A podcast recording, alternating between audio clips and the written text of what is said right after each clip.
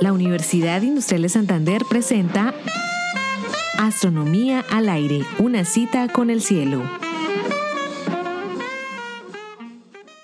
New Jersey, 1964. Dos radioastrónomos que trabajan para la Bell Telephone preparan una antena para detectar posibles emisiones de ondas de radio provenientes de la galaxia.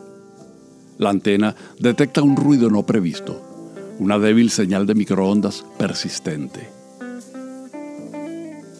Eliminan unas palomas invasoras que habían hecho nido en la antena y la señal continuaba igual. Se descartan posibles explosiones nucleares porque la señal no se atenuaba con el pasar de las semanas. Era la misma de noche que de día, la misma en cualquier dirección. No imaginaban Arnold Penzias y Robert Wilson que su azaroso descubrimiento iba a cambiar la historia de la cosmología y que la radiación que estaban detectando era el calor remanente del mismísimo Big Bang, el origen del universo.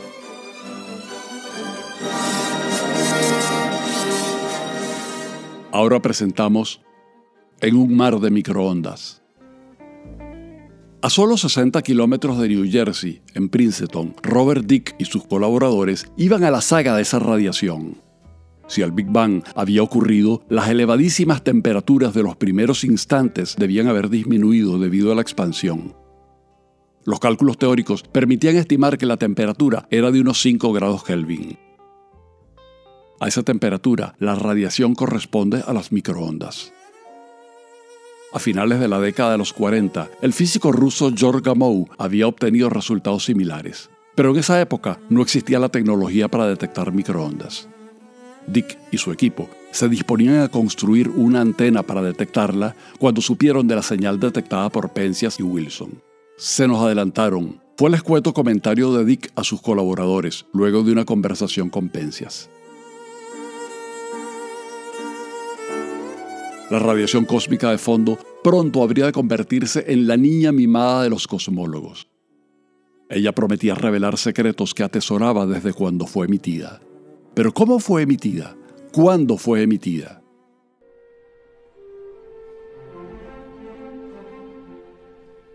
Durante los primeros años después del Big Bang, el universo era demasiado caliente como para que existieran átomos. Materia y radiación interactuaban violentamente y todo el universo era un plasma opaco que se expandía vertiginosamente.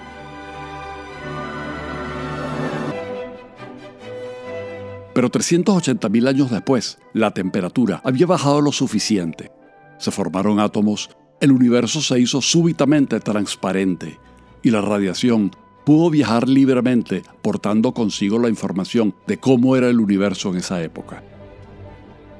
El análisis de los datos de detectores en Tierra o de misiones espaciales como COBE, WMAP o el satélite Planck han permitido conocer que la temperatura es de 2,73 grados Kelvin. Son unos 400 fotones en cada centímetro cúbico de universo. Los fotones de la radiación cósmica son las partículas más abundantes del universo y sin duda muchísimo más abundantes que los fotones emitidos por todas las estrellas de todas las galaxias de todo el universo observable. La radiación es asombrosamente uniforme.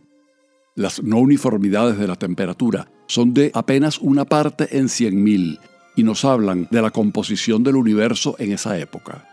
Gracias a ellas, sabemos que la geometría del universo a escala cosmológica es euclidia y nos permite conocer el ritmo al que se expandía el universo y la proporción de materia oscura a materia normal.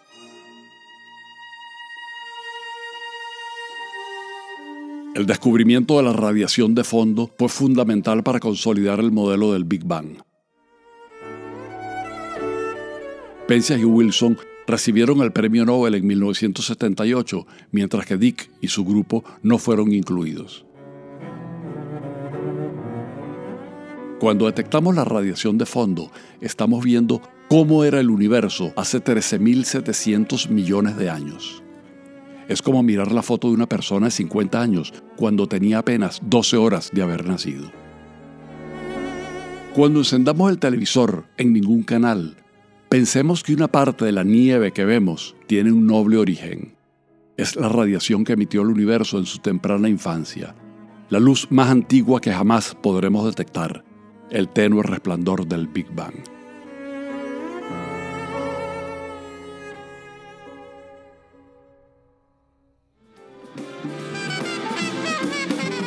Realización Astronomía al aire.